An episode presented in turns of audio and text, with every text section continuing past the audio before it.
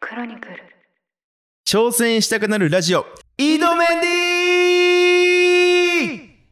ィーこの番組は僕関口メンディーがこれまでの人生で挑戦して失敗してきたエピソードを赤裸々に語りながらそこから学んだことや今に生かされていることを語っていくポッドキャストです改めまして皆さんこんにちは関口メンディーですジーニーです。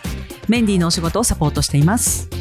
えー、井戸メンディー今回が第4回目となりますもう4回目で4す。回目まで来てますねいやー、慣れないですね。慣れない慣れないですかでそうですね、やっぱり、はい、言ってもね、あの、ただの会社員なんですよ。でもなかなか慣れないですよ。だいぶ板はいについてきていあま本すけ当どでねすか。やはい、っぱり話の内容が面白いですよね。うーうんん。なんかやっぱり、うん、極めた方なんだなと、うちのボスはっていうふうに思ってますよあり。がとうございますはい。まあ、でもなんかこう僕はまあそのなんていうんですか、まあ、アーティストをやっていて、まあ、ジーニーは会社員うん。という立場ですけどでも共通点もやっぱ結構ありますよねだからそうなんですよ意外にねこんなに有名な人とっていうのは、まあ、一般的にはおこがましいというふうにされるんですけれどもうんやっぱり人って、まあ、結果一緒ですよねいや同じですなんか一緒ですなん一緒やでかすん何やかんやや抽一緒象です度上げよれば、いやそうなんですよ、うんいやもう本当にあの抽象度上げていくと結果みんな同じことで悩んでるし同じことでつまずいてきたしうん同じことを乗り越えてきているっていう感じですよね。うんなので、まあ、このねポッドキャストもいろんな方々聞いてくださってると思うんですけど、うんぜひなんかこう遠い存在と思わないでで聞いてもらいたいなとそうですね、まあ、ちょっとね、いううふうに思っておりちまうすちのボス大スターなんです けど、そんなこともないんですよ。あの、本当に普段ポンコツなこともいっぱいありま すし。もうイナメンディーです、それは。そうです、あ本の、当にもう愚痴もね、そりゃ出ますよ。うん、そういう時もありますよ。まあそうなんですよ。はいじゃあ、ちょっとそこで、第4回目のテーマ、教えていただいていいでしょうか。はい。第4回目のテーマは、大嫌いな人から学んだ大切なことです。あーね、いっぱいいますもんね。いっぱいはいないよ。間違えちゃいました。 ごめいんっなぱさい。いはいごめんまなさせい、ん。ごめんなさい。ごめんなさい。台本には、え、メンディーにも大嫌いな人がいるんですかって書かれてるんだけど、ちょっと言えなかった。ごめんなさ い。いや博愛ですから。破壊ですね。 大基変失礼本しま的した。に。いや、それは本当です。ははいい。 私ちゃんも嫌いな人いないですよね。あんまりいない。いないんですよ。あのね、で嫌いな人よもね、面白いなって思えちゃうんですよそうね。。自分と違うから面白いななんですよね。むしろ面白いなと思うんですベクトルはあの人なんだよって考えるんだろうな、みたいなうん。感じが、そうなんですよ今ね。となっては確かにもう面白いな。で、もうそれは消化できるんですけど、やっぱまだマインドが育ってないというか、うん。まあ、それこそ学生時代の頃とかは、うん。もう、憤ってましたし、ずっと。なんか、じゃあ、そ何の、なあんだの、その嫌いな人の話ですね。そうです、そうですうんそうです。まあ、学生時代の先輩っていう感じなんですけど、まあ、本当ひどい人。 まあ、先輩ですかね。先輩じゃあ先輩ですまあそうでねすね。はい。で、まあ、僕、まあ本とかが好きなんでいろんな本読むんですけど、なんかその、もう本当やっちゃいけないこと全部やってるみたいな感じの人なんです よ。学生時代から本読んでたんですか今、すもうえすごい読書家ですけど。うん。ちょ学生時代は全然読んでないです。っと今嘘つきました。あ、だからそれ、だか らそれ今、今読ん今読読むんと、でるあ ああの人のことやん、みたいな、このあ、なるほど。 NG 行為みたいなとかなん。か答え合わせじゃないですけど。そうそう、答え合わせしてる感覚なんですよねあ。で、チームを作る上での NG 行為とか、人間関係なるをほど築く上での NG 行為みたいなのを勉強してると、お、え、そのあ先全部当輩てやはまってるじゃん、あの先輩にみたいなみたいな。感じなんですよ。だから当時嫌いだったみたいなことになるんですかね。でも、本当にその先輩がいなかったら多分、僕今ここにいないんですよ。まあそれぐらいなんか僕の気持ちを奮い立たせてくれたんですよね。なるほ負どけたくないみたいな。その燃料をくれた人なんで、今となっては大変感謝をしているんですよ。まあ学生の時ですね。学生のそうそう時そうにどんな感じで出会ったんですかダンスサークルの先輩みたいな感じなんですよ。あじゃあ大学生の時ですね。はいうん。なんで、まあ自分のね、まあ何個上ぐらいだかな。二つ上ぐらいの先輩だったのかな、うん。と思うんですけど、半ば、今いじめられてたと僕は思ってるんですけど、うーん。まあいじめいじめられるはあの受け側のね問題ですからね。うん。うん。なんかそれは、なんでそうなったのかちょっとわかんないです。で例えば僕がその、ハーフという、まあ、境遇で、うん。なんかやっぱりダンスやってる人って、黒人の文化、ブラックカルチャーに憧れてる人が多いんで、はい。自分に持ってないものを持ってるうん。自分に対してのなんかそういううん嫉妬みたいなのもあったのかもなとか思うんですけど、なんか必要に責められるというか、必要に指導されるとか。うんまあでもそういううんことがあったからこそダンス頑張れたっていうのもあるんですけど、チーム、うんその、まあサークルの中での立ち振る舞いとかで言うと、まあ結構その、イライラとかを表に出しちゃう人なんですよ。ああ、感情が結構表に 分かりやすく出ちゃう人ってことなんですね。うんう。ん。でもそれって雰囲気悪くなるじゃないですか。周りの雰囲気良くないですよね。なんか空気が悪い感じです。なんか機嫌悪そうだな、みたいな。で、その人でもめちゃくちゃダンス上手いんで、うんだからこそやっぱみんなも周りがあんま言えないみたいちょっと一目置かれてるからな。、そっていうことですねう。。そうなんですよ。んだから彼がルール見たくなってくみたいな。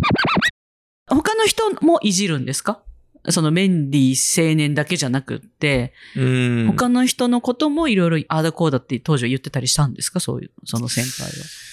なんか、結構ベクトルはメンディーに向かってたっていう感じですかいや、なんか、多分、誰か一人いないとダメなんですよ。そういう標的が。あそういうタイプの人っていませ んありますあります。それがあることで周りが平和みたいなこともあります。 そうそうそうそう。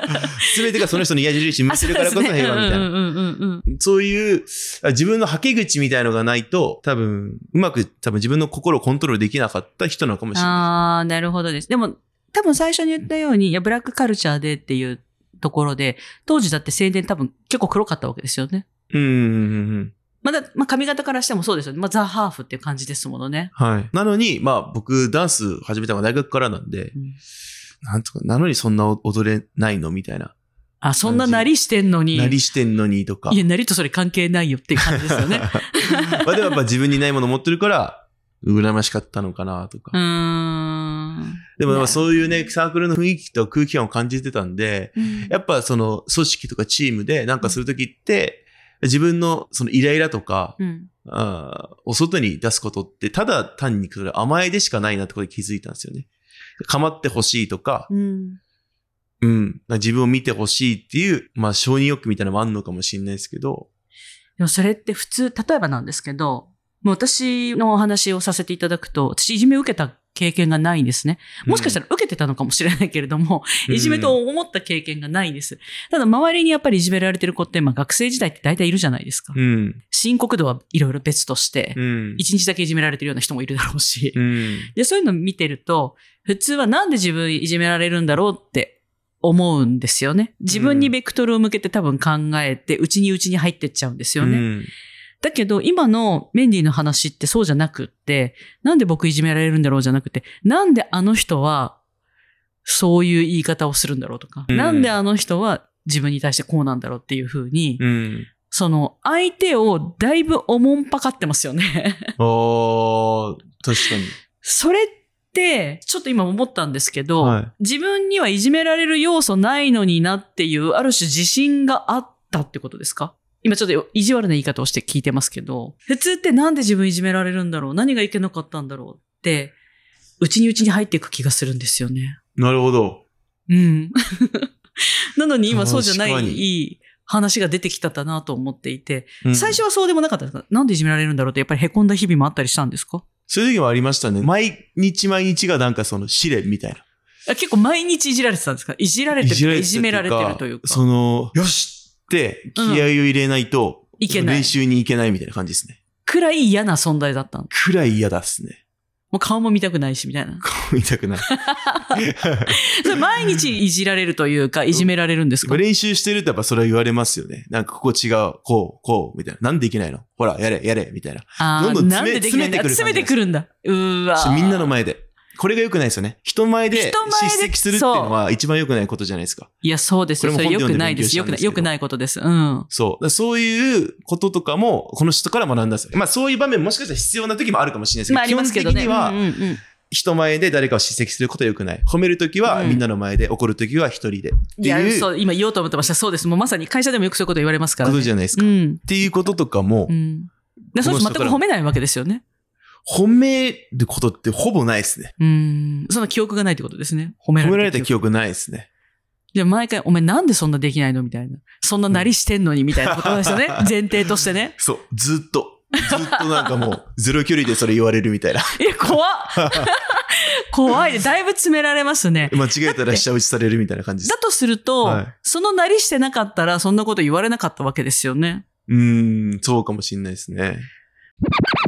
で、それを、例えばだけど、じゃあ、好きでハーフで生まれてきたわけじゃないしとか、卑屈にはならなかったんですかおー。小さい頃に、それでいじめられたことってあります小さい時もあります。私本当に小学校1年生ぐらいの時ですかね。うーん。うんに、本当に高学年からちょっといじめられたみたいな。まあ見た目が違うっていうことですようねん。で、いじめられたことはありましたけど、僕、運よくというか体が大きかったんで、うん同世代からいじめられることはなかったです ね。あ、なんかちょっと怖いみたいな。なんか、いや、あいつ本気で、本気で出したかかってきた ら。やばいからやめとこうみたい な。喧嘩とか全くしたことないんですけど、なんか勝手に恐れられてた。それはでも、いい風に働いたってことかもしれない。それええは。はい。それだいぶそのちょっと先輩嫌な人ですね。うん他の人に対してはどうなったんですかその先輩は。他の人に対してもそういうことをしてる時もありましたけど、でもまあ基本的には僕に向いてたかなっていう感じ。それでなんで生き続けられたんだろうと思ったんですよね。もうやめようとか。いや別にここじゃなくたって違うサークル入ろうとか。おー。くなんかくそ悔しさですかこいつをなんとかしてやりたいとか。悔しかったっていうのもありますけどそ、の先輩はちなみに上手ななんですかそのダンス。上手でした。すごく。ああ、じゃあ認めてたんですね。ダンスはすごくリスペクト僕をしてました。うんけど人としては、うん、っていう感じ。もう今の発言がもうすごいなと思うのは、だいぶ切り離せたんですね。うん。人とう。いうことと、はい。できるということと、うんだからリスペクトしてるけど大嫌いってことですよね。うん、うん、うんうん、うん。その人のアウトプットと人間性ってまたちょっと別物だと思って、それこそうんアーティストとかでもじゃあ何かして捕まっちゃった人の作品がうん。じゃあダメなのか。ダメなのかって言われたら、そんなことないじゃないですか。。そんなことないいです。いい作品はいい作品じゃないですか。うんっ。ていうふうに切り離して考えてたのかもしれないですね。それってすごくラッキーだなと思うのは、その方が多分抜群にうまいっていうことと、今で言うともしかしたらよくもなんですけど、まあ、いじめられたっていうことで、こんなにできる人でも別に人格ダメな人っているんだなって知れたわけですよね、当時。うんうんうんうんうんでそれとこれは関係ないっていうふうにうん切り離すことができたっていうのは、うんそれ若いうちにそういう人と出会えてよかったなというふうに今私は思うんですよね。うん、いや、本当そうだと思います。だいぶ人格形成してからそういう人と出会うと、うん多分結構理不尽な思いに苛まれて、うまく飲み込めないんじゃないかなと思うんですよね。ああ、うんそういった意味では一番手強い人だったかもしれないです。今まで出会った人間の中で。だけど、ダンス習ったばっかりだし、うまくなりたいっていう気持ちも相当あったわけですよね。うん自分の中には。だから食らいつけたのもあるかもしれないですね。うんうん今だったらその人と向き合うかせたらわかんないです。向き合わないと思う。もうだってその技術ありますもんね。もうそわざわざその、うんこの人よりうまくなりたいって思えるほどの差があれば別ですけど、はい。それがなかったら単純にその人を切っていけばいいだけですもんね。うんこの人とは合わないみたいな感じで。だからその学生時代にうんこの先輩と出会えたことは自分の中ですごく財産ですね。ある種、反面教師みたいな感じですかめちゃくちゃ反面こうならないみたいな教師です。うん。だからこの人からでも学んだことの中で一番一番大きいのは、うん結局人って鏡だなっていうところが一番勉強になりましたね。それこそその、うんイライラするとかそういうことも、うんまあ自分がイライラしてると鏡なので人に伝わっていくんですよね、そのイライラって。うん逆に自分が笑顔でいると、周りもこうニコニコしたりとか、いい空気感っていうのは広がっていくんですけど、うん逆もしかりで、うんまあ自分がイライラしてるとそういう風になっていっちゃうとか。うんあとは、まあ、その人結構、まあ、裏表がある感じも結構あったんで、うんまあ、その本人の前でいい顔してても、裏で結構悪口言うみたいなタイプだったんですよね。で、それを、まあ、周りの人も聞いてたりとかする、した時に、うん、やっぱりそれって自分もそういう風に言われてんのかなって、うん必然的に人間だから思っちゃうじゃないですか。うっん思いますね。てなると、まあ、どんどんどんどん上辺だけのみんな付き合いになってって、その人から離れていくみたいなうん。とことかも見てて、ああ、やっぱり人って鏡なんだな。えー、何年か前に絵本出されたじゃないですか。はい。開い開いたたととこころろののミラランドですね。そのミラーランドってまさにそれですよね。ミラーというか、人は寿司鏡だっていうような話だと思うんですけど、はいそのやっぱりきっかけってその辺ですかうん、もう大きくうんあ影響を与えてますね、僕の。影響を受けるっていうと、大好きな人から影響を受けるってあると思うんですよ。リスペクトしてる人から影響を受けるってあると思うんですよね。これってすごくレアなケースだと思っているんですよね。うん。ダンサーとしてはもうリスペクトしている。はい。だけど、人としては大嫌い。うん。これなかなか、これが共存して、それを全部飲み込める人っていないと思うんですよね。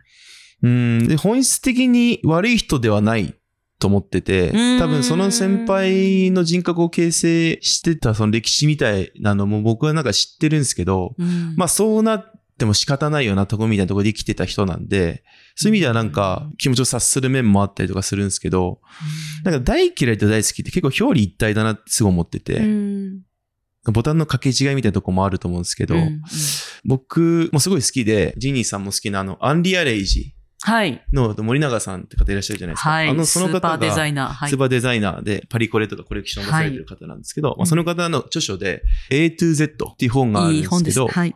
その A と Z、これを大好きと大嫌いに例えたとき、うん。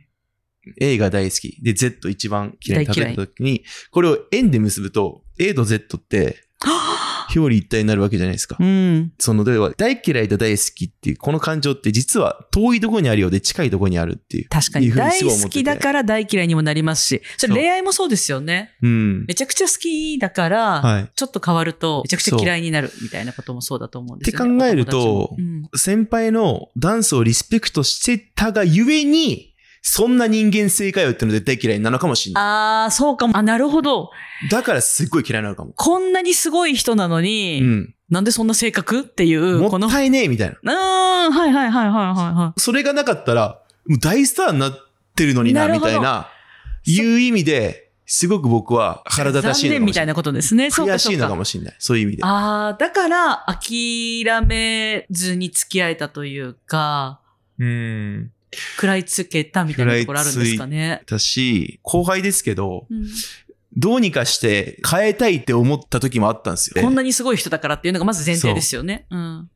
もあったんですけど、まあ力及ばず、うん、何もできなかったんですけど、でもなんか話してて思った。だからだ。なるほど。そのダンスですごいリスペクトしてたがゆえに、その人間性を見てがっかりして大嫌いになったんだと思う。そっか、でも、その話で言うと、だから相手のことを考えられたのかもしれないですね。普通、ほら、うちに自分にベクトルが向くのかな。いじめられるとね、うんなんで自分がいじめられてるんだろうとかって思うんだけれども、うんそうじゃなくて最初に多分リスペクトがあって、この人ってこういう人なのになっていう理解があって、うん理解したところから、なんでそれなのにこんな人格的にね、人としてあんまり良くないんだろう。普通、リスペクトしてなかったら単にその人から離れればいいだけだけど、うん離れられない状況なわけじゃないですか。うんだってリスペクトしてるし、だって教えてほしいし、みたいなことがある。それでまたちょっと全然違う、今の話で思ったのは、はい。これね、世の中にまあいじめを受けてると思ってる人ってたくさんいると思うんですよ。うん。でも、その相手の人のいいところって見つけられるんじゃないかなと思ったんですよね。うん、いいところもあるはずです。絶対。それ絶対あるはずですよね。だけど、どうしても視野がいじめられてるって思った段階で、視野って急速に狭くなると思うんですよね。うん。自分に向けられてるその言葉の数々だけを見てしまって、どんどんどんどん凹んでいくってことあるかもしれないんですけど、いうんや、この人のいいところってどこなんだろうって、もしかすると探し始めたらうん。何か変わるかなって今ちょっと思ったんですよね。うん。その、この嫌いな人から学んでやろうっていうことがもしかしたら出てくるかもしれないなとか、うん。そこが奮起する一歩になるかもしれないなとか、うん。なんか今のお話を聞いててちょっとそれを思いましたね。確かに。うんでも、そうですよね。本当に嫌いな人にもいいところ必ずあると思う。んんそれこそでも本当嫌いなとこ、なんだっけな、なんか本で読んだんですよね。人を嫌うということって本があって、うんそれに書いてあったのが、なんかその人を嫌いになるっていうことは、かゆいところをひたすら自分で書いてるようなもんっていう。だからうん、書き出すとずっと痒くなって、さらになんうかんその腫れてって痛くなるみたいな。うんと同じことだから、うんそこの嫌いなところに目を向けるんじゃなくて、うん、別のところに目向けた方がいいですよみたいなことを書いてあったんですよね。なるほど。いや、それすごい、でもいいですね。なんか、今初めて、このお話はね、実はあの、メンディーから以前も聞いたことがあったので、分かってはいたんですけど、んでもそこから学べることってもしかしてこういうことがあるなって今ちょっと思ったんですよね。ううんん。相手のその違う部分を探すことで、うん。もしかしたらそこから、うちに向かってるベクトルが変わりそうだな、みたいなのをちょっと思ったので、確かに。なんかちょっといいお話だったな、というふうに、今思ってました。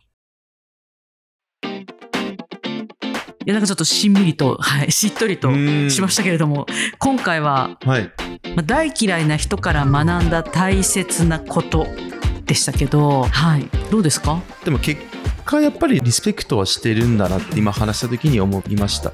うんまあ、し結果、あえて良かったってことですよ会ね。えてよかったと思ってます。すごく感謝してる。だって、その人がいなかったら今の僕はないので、大変ありがたし感謝してるその人がいつか気づいてほしいなって思ったりとかもしかしたらじゃあ自分がもっと活躍していけばうん気づいてもらえるかなとかわかんないですけど、うんうんうん、でもその人がいることでだから頑張れるみたいな存在なわけですね。そうなんですよ、うんいやすごいなんか今回もまたちょっといいお話でした。